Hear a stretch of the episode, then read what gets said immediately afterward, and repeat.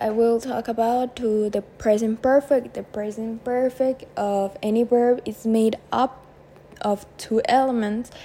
The appropriate from the auxiliary verb to have in present and the past participle of the main verb.